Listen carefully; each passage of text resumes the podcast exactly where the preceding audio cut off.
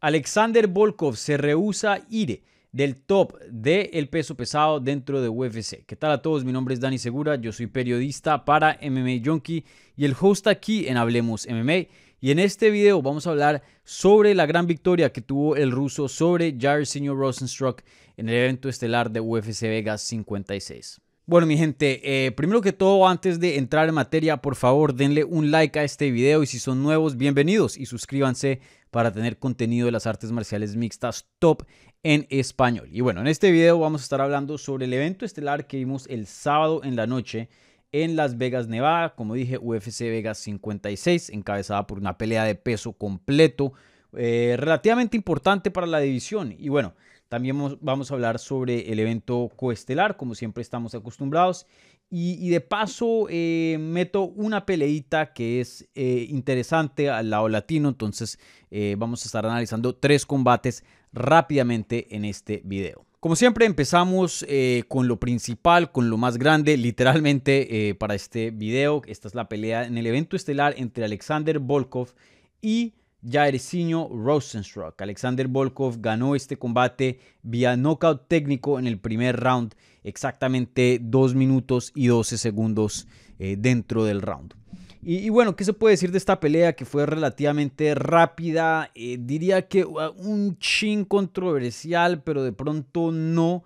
Creo que hay un caso para decir pero, creo que hay un caso para que Jairzinho Rosenstruck se queje un chin pero no lo suficiente para decir, oiga, tenemos que ver esta pelea de nuevo o esa victoria para Volkov, la verdad no cuenta. Eh, entonces, bueno, rápidamente hablemos de lo que pasó en el combate y luego entramos a, hablar acerca de lo que le puede seguir a estos dos atletas. Entonces, el combate empieza como muchos combates del peso pesado relativamente lento, una pelea que pues se demora un chin en desarrollar, ya empieza a calentarse luego eh, más o menos al minuto de empezar el combate y Jairzinho Rosenstruck, que pues tiene un alcance eh, mucho más corto que el ruso Volkov, obviamente Volkov siendo mucho, mucho más alto que él, eh, eh, le entra como la locura, le entra un poco, em, un poco de ansiedad y empieza a pelear un poco irresponsablemente. Entonces él empieza unas, unas combinaciones medio locas, empieza a marchar hacia adelante. Volkov, que es un veterano, un grind striker y que tiene una defensa excelente, se defiende muy bien. Eh, esquiva varios golpes de Jairzinho Rosenstruck que está buscando emocionar al público, igualmente conseguir una finalización. Eh, en el transcurso de eso, Alexander Volkov, que lo estaban eh, prácticamente caminando hacia la jaula, cambia de ángulo, se le pone y se le para al frente a Jairzinho Rosenstruck y conecta con un derechazo buenísimo que eh, pone a Jairzinho Rosenstruck en una muy mala posición y sin duda estaba bien tocado, estaba groggy. Jairzinho Rosenstruck se va contra la jaula y de ahí Alexander Volkov empieza a mandar castigo y a intentar terminar la pelea. Aquí es donde digo que de pronto las cosas se ponen un chin controversial. No mucho en mi opinión, me, parece que fue una victoria buena y limpia de Volkov, pero sí creo que de pronto faltaba algo o de pronto unos segundos de más eh, en este combate. Entonces vemos a Jairzinho Rosenstruck que pues eh, se está defendiendo relativamente bien, pero sí se ve una progresión Em, en cuanto a, yendo a, peor, ¿no? Vemos a Jairzinho Rosenstrong que las piernas se le empiezan a ir. Eso es un síntoma de alguien que está casi que, lo noquean. Y en, algún punto como que se agacha y, hasta las rodillas llegan a tocar lo que es em, eh, el, piso de la jaula, ¿no? Lo que es el tatami. Y ahí inmediatamente eh, Herb Dean para el combate. Jairzinho Rosenstruck definitivamente, definitivamente, toca decirlo, no estaba completamente fuera de sus facultades. Se para, sabe exactamente lo que está pasando, sabe exactamente lo que pasó y hace una cara como de, que se queja. Y bueno, ahí termina el combate y le dan la victoria al ruso Alexander Volkov. Y bueno, eh, de ahí hubo un poquito de debate en Twitter. Creo que muchas personas pensaron que sí fue un, una parada, una decisión de referí bien, de pronto un chin temprano, pero bien. Pero otra parte relativamente pequeña, me atrevería a decir, sí se estaba quejando de que, hey, Jairzinho Rosenstruck, pues eh, había chance de que se recupere, todavía no estaba out completamente. Eh, sí no se veía bien, pero de pronto podía sobrevivir eso y, cambiarle el rumbo a la pelea. Y creo que eso es un poco válido. Eh, creo que si hay algo ahí. Sí me hubiera gustado ver por lo menos uno o dos puños más. A ver qué puede hacer ya el señor Rosenstruck. Eh, pero sin duda, eh, todas las señales que estaba dando de su cuerpo, de su cuerpo perdón, no eran buenas. Él estaba viendo hacia el otro lado de Volkov, defendiéndose de esta manera, que, perdón, hablando en el micrófono, se estaba defendiendo mirando al opuesto de Volkov con las manos adelante, no se estaba moviendo, las piernas se le estaban yendo y, simplemente se veía que el knockout venía tarde o, temprano. O sea, eh, Volkov en ese momento ya se había declarado ganador en mi opinión. Pero sí entiendo un poquito la frustración de Jairzinho Rosenstruck que eh, al otro día fue y publicó algo en Twitter y dijo en inglés, lo estoy traduciendo ahora mismo, dijo, eh, ¿qué tal a todos? Estoy un poquito confundido de cómo la pelea fue y estoy un poquito triste que la pelea eh, haya sido parada. Definitivamente estaba en una, pues, en una situación complicada, pero estaba lejos de rendirme. Alguien, alguien en el combate quedó eh, en el suelo tendido con los ojos cerrados. Eso es lo que se llama un knockout. Primer tweet. Segundo tweet. Alexander y yo básicamente estábamos eh, entrecambiando puños muy pesados. Todo lo que ustedes querían ver. Felicidades a Alex Drago, baile hace el tag, eh, por tomar esta pelea. No tengo daño notable en mí y me gustaría pelear pronto. Y bueno, eso fue lo que dijo eh, Jairzinho Rosenstruck acerca de, que hayan parado el, combate. Sin duda no está contento. Eh, pero creo que es una victoria limpia, para el ruso. Creo que es una victoria justa para el ruso. No creo que nos vamos con un mal sabor en la boca después de este combate. Diciendo, hey, el ruso no se merecía ganar este combate. Volkov eh, no lo ayudó el referí, lo salvó el referí. Eh, Jairzinho Rosenstruck todavía tenía de más para dar en este combate. Creo que un poquito, pero creo que esta, esta parada por el referee Herb Dean estuvo buena, que un poquito temprana sí, pero tuvo todavía en el, en el rango de buena. No me parece que debería haber mucha protesta acerca de cómo se detuvo el combate. Y bueno, eso fue prácticamente lo que pasó eh, durante la pelea. En cuanto ahora qué sigue para los dos peleadores, pues Alexander Volkov, como había mencionado en la intro de, mm, de este video, pues em, e, esta victoria no creo que le ayuda mucho en cuanto a escalar, pero sí lo mantiene. Creo que él estaba en una posición, igualmente Jairzinho Rosenstruck, los dos están en posiciones muy similares entrando al combate, que una victoria no les, ah, no les daba mucho, pero sí les quitaba bastante. Y es decir, eh, Volko pues tiene, em, está alternando victorias y derrotas desde el 2021. Eh, que le gana a Alistair Overeem en el 2021, luego pierde contra Cyril Gunn, luego gana contra Marcin Tibura, luego pierde contra Tom Aspinall y ahora le gana a Jairzinho Rosenstruck. Hoy día está en el top 10 de la división, que me parece eh, un ranking justo para él. Creo que está en el número 7, ya cuando le hagan update, actualización a los rankings, por ahí el martes o miércoles. Me imagino que de pronto entrará, no sé, 6 o 5 o, algo por el estilo. Eh, sin duda es uno de los mejores pesos pesados hoy día pero todavía, miren, las derrotas. Thomas Pino, todas las derrotas de, dentro de UFC. Thomas Pino, Zero Gun, Curtis Blades y Derek Lewis. ¿Qué tienen en común todos esos? Que o han peleado por un título o están por pelear por un título. Volkov, aunque eh, cuando entró a UFC recién tuvo una buena racha, todavía no se ha acercado lo suficiente a un título como estos peleadores que mencioné eh, con los que él perdió. Entonces, para mí, Volkov es un peleador muy, muy bueno pero ya con un mundo de experiencia, ya con ya hecho la gran parte de evolución que puede hacer en su juego, 33 años de edad. Cualquier cosa puede pasar, sí, claro, tengan en cuenta cuando doy mi análisis, pero sí le veo muy complicado que llegue a un top de la división, sí le veo muy complicado que llegue eh, no solo a ser campeón, pero a pelear por un título teniendo en cuenta la mano de contendientes que hay top en la división. Eh, pueda que las cosas cambien. Eh, hemos visto varias veces, miren a Gloria Teixeira, alguien que ya está, lo habían descartado, que ya estaba fuera de, de, lo que es el panorama de título en las 205 libras y hoy día se encuentra como campeón y ha defendido su título. Entonces, cualquier cosa puede pasar, pero creo que ya hemos visto lo mejor de Alexander Volkov y creo que ya estamos conociendo el techo de él. Obviamente el tiempo eh, nos dirá eh, más respuestas, pero por ahora se mantiene como un contendiente, salva su, su, posición dentro de los rankings, se mantiene vivo un poco en cuanto a sus aspiraciones a de pronto poder llegar a un título. Si, perdiera acá creo que se le cierran mucho las oportunidades. Eh, pero bueno, vamos a ver qué pasa. Vamos a ver qué pasa. Y en cuanto a Jairzinho Rosenstruck, como dije, esta es una derrota bien fea para la carrera de él. Una carrera que empezó dentro de UFC con mucha, pero mucha promesa. Entró a UFC invicto. Le gana Junior Albini, le gana Allen Crowder, le gana a Andrei Arlovsky, le gana a Alistair Overeem. Y todas esas son finalizaciones y finalizaciones brutales. Luego pide el más duro de todos que en ese entonces no era campeón. Francis Ngannou lo noquean en simple 20 segundos. Regresa con una victoria muy buena, una finalización sobre Junior Dos Santos. Pierde contra Zero Gun, le gana Gusto Sakai, pierde contra Curtis Blades y ahora contra Volkov. Y creo que es lo mismo que estamos viendo para Volkov.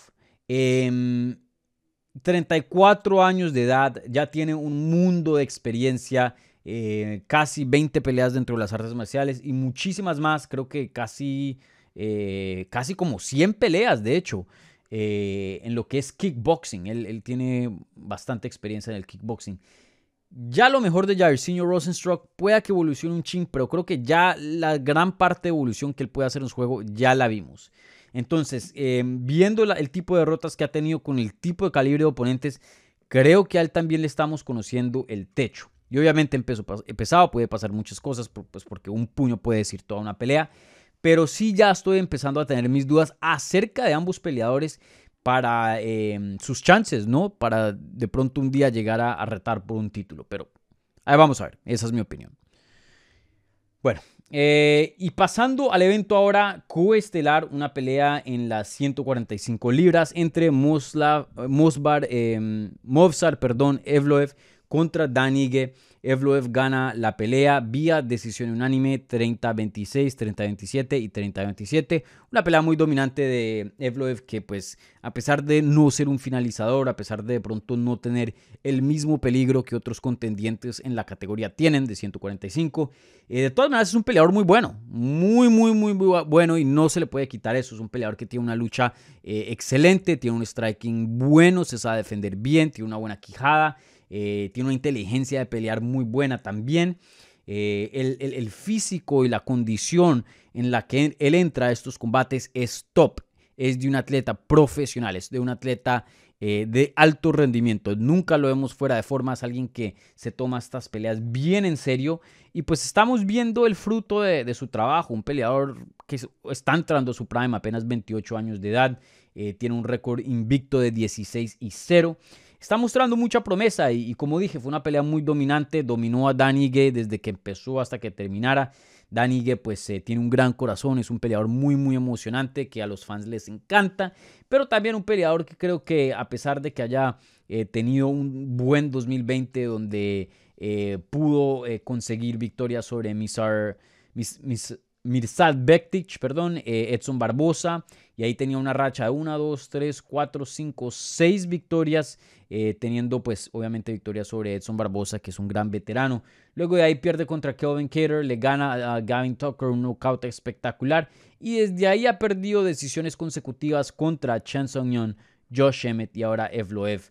Eh, ya creo que él tiene 30, 30 años de edad, de hecho no es tan viejo, de pronto tiene un, chance, un poquito de espacio para poder cambiar el rumbo de su carrera, pero más o menos creo que estamos conociendo el, top de él, que pues es todavía muy muy bueno, pero ya lo que es eh, cerca al top 5, em, él es un peleador relativamente limitado comparado a sus peleadores. Y bueno, yo sé que Evloev en esta ocasión peleando con él eh, no es un top 5, pero es un peleador que pues va en ascenso y va eh, en rumbo a un top 5, ¿no? Hoy día Evloev entrando a este combate estaba rankeado, rankeado en la posición número 13, eh, sin duda al ganarle a Dan Ige que estaba en el número 10. Em, estoy casi seguro que esto lo va a entrar al top 10. Ahí veremos cuando actualicen los rankings esta semana que viene. Y, bueno, Evloev, como dije, no un peleador muy peligroso, no presenta mucho peligro, pero sí es muy bueno y, sí pelea muy bien y puede ganar decisiones dominantemente. Él puede eh, cerciorarse de, tener las carteleras de los jueces a favor de él. Entonces, un peleador muy interesante. Vamos a ver cómo sigue evolucionando, entrenando en American Top Team, que es un gimnasio excelente aquí en el sur de la Florida. Vamos a ver, vamos a ver qué le sigue. Ahí vimos a el español, o bueno, eh, georgiano español. Eh, Topuria, más o menos eh, burlándose un poco de su desempeño y diciendo que, es un, diciendo que es un desempeño penoso, no estaba para nada contento o impresionado con lo que vio de Evloev. Obviamente es, de entender debido a que son rivales, están en la misma categoría, se han dicho sus cosas y pues em, a principios de este año estaban supuestos a pelear, pero esa pelea no, no se dio. La primera vez se, se cayó porque Evloev dio positivo de COVID, la segunda porque eh, tuvo problemas de peso. Em, Ilia Topuria. Entonces, eh, ahí no estoy de acuerdo con Ilia, me parece que Evloev es un talento fenomenal, se está viendo muy bien, pero entiendo pues que es parte del trabajo de Ilia de, de, de hablar así, ¿no? Hoy día pues eh, estas cosas son muy comunes. Esa es una pelea que me gustaría ver, ya estaba pactada en algún punto. Vamos a ver si Ilya decide regresar a 145 libras, ya que su última pelea fue en 155. Eh, con lo que nos dijo aquí en Hablemos MMA en el programa, sus planes son de regresar a 145 y competir en las dos. Entonces creo que eso es muy factible, para mí esa pelea tiene sentido.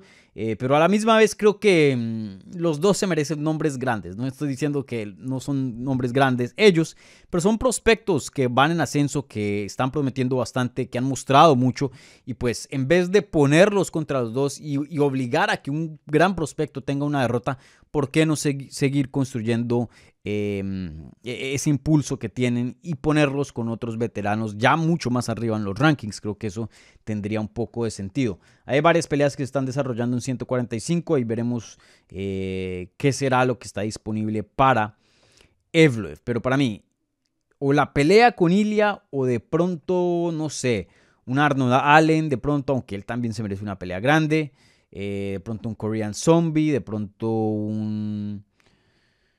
Mm, no sé, eh, creo que por más de que esté unos pasos atrás em, comparado, eh, creo que Bryce Mitchell tendría sentido, Evloev y Bryce Mitchell sería un combate muy muy bueno, de hecho en cuanto al grappling sería espectacular. Eh, hay varias peleas que tienen sentido. Veremos ciertos resultados en los, las próximas semanas. Eh, de pronto nos va a dar un poquito más de, claridad. Y bueno, eh, rápidamente quería hablar de otro combate que pues es importante para el lado hispano y ustedes saben que aquí en el programa pues eso nos enfocamos, ¿no? Esto es Hablemos MMA.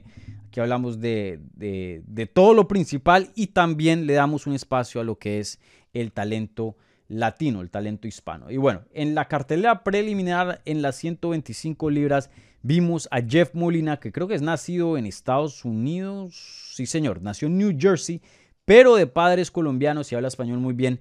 Eh, tuvo una victoria, una decisión dividida sobre, eh, perdón por la pronunciación, eh, Yalgas Sumagulov. Una pelea que tengo que, ser honesto. Ustedes saben, el otro día me acusaron en la, entrevista con Santiago Poncinillo diciendo, obviamente que piensas que Santiago Poncinillo le ganó a Pereira, lo estás entrevistando, es hispano. Pero no, no, no. Yo siempre he sido muy honesto. A Brandon le dije que pensé que en la segunda, perdón, en la tercera, había ganado por poco, bien cerrada, pudo ir para cualquier lado, pero yo se la había dado a Davidson Figueiredo. En esta ocasión, pues, igualmente, yo, mi, mi, mi, mi opinión procuro, ¿no? Porque es difícil, pero procuro a lo máximo, mi gente, de no ser eh, imparcial, ¿no? Perdón, de no ser parcial. Entonces, em, para mí perdió Jeff Molina. Para mí Jeff Molina perdió el primer round por poco. Puedo ver cómo alguien puede darle el puntaje a Jeff Molina en el primer round, pero me pareció que eh, Zumagulov hizo lo suficiente, tuvo bastante control y en el striking estuvieron medio empatados. De hecho, si algo me pareció que eh, Sumagulov conectó de pronto no más, pero sí con más fuerza. Pero un, round muy cerrado. Creo que lo, que hizo ahí fue que estaban empatados en el striking y eh, Sumagulov controló en el, clinch y eso fue lo que me, me, empujó a darle el primer round a él. El segundo sí fue clarito. Este fue el round más claro, el único round claro, me atrevería a decir, de la pelea. El segundo sí se lo di a, Sumagulov. Eh, pues conectó en algún punto con un derechazo, si no estoy mal, durísimo, o de pronto un izquierdazo. Eh, a Jeff Molina, que, medio lo puso groggy como por dos segundos nomás. Eh, también consiguió un takedown, lo controló.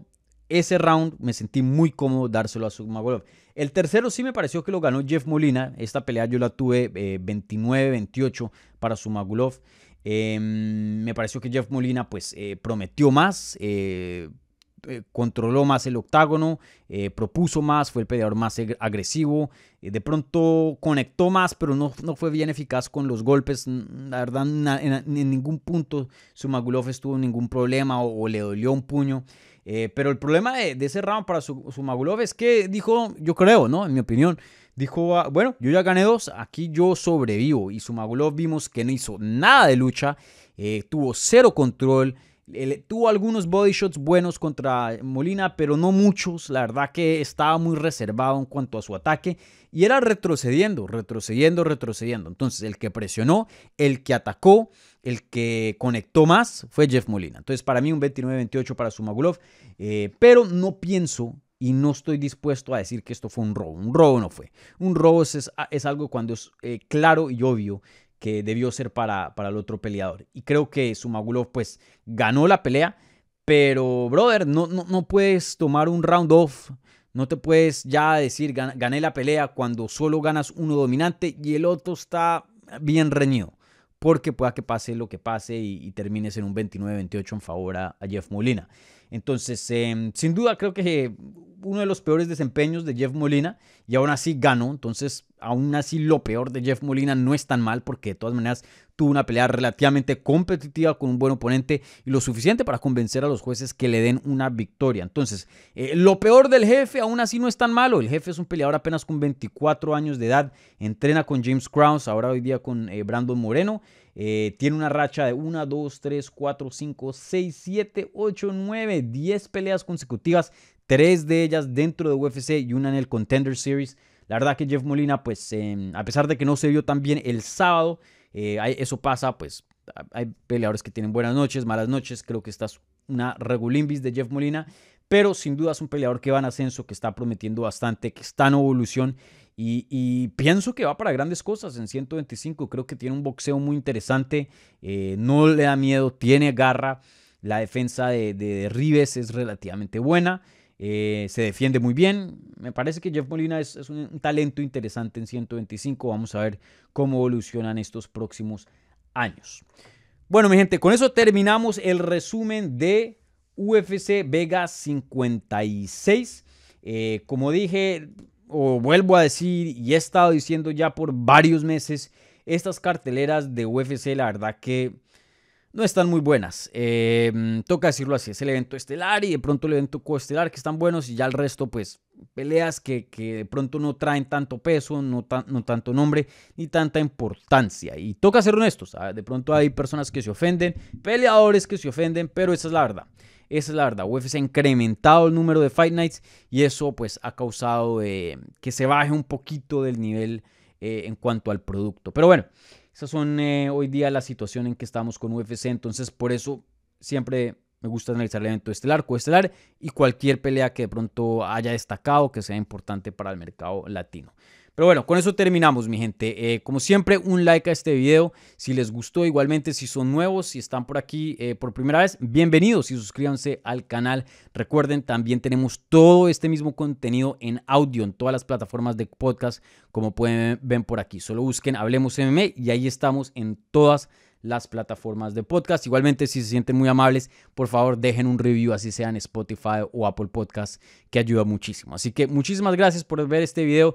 Eh, que tengan una linda eh, noche, día, cualquier, a cualquier hora que estén viendo esto y nos vemos pronto. Chao.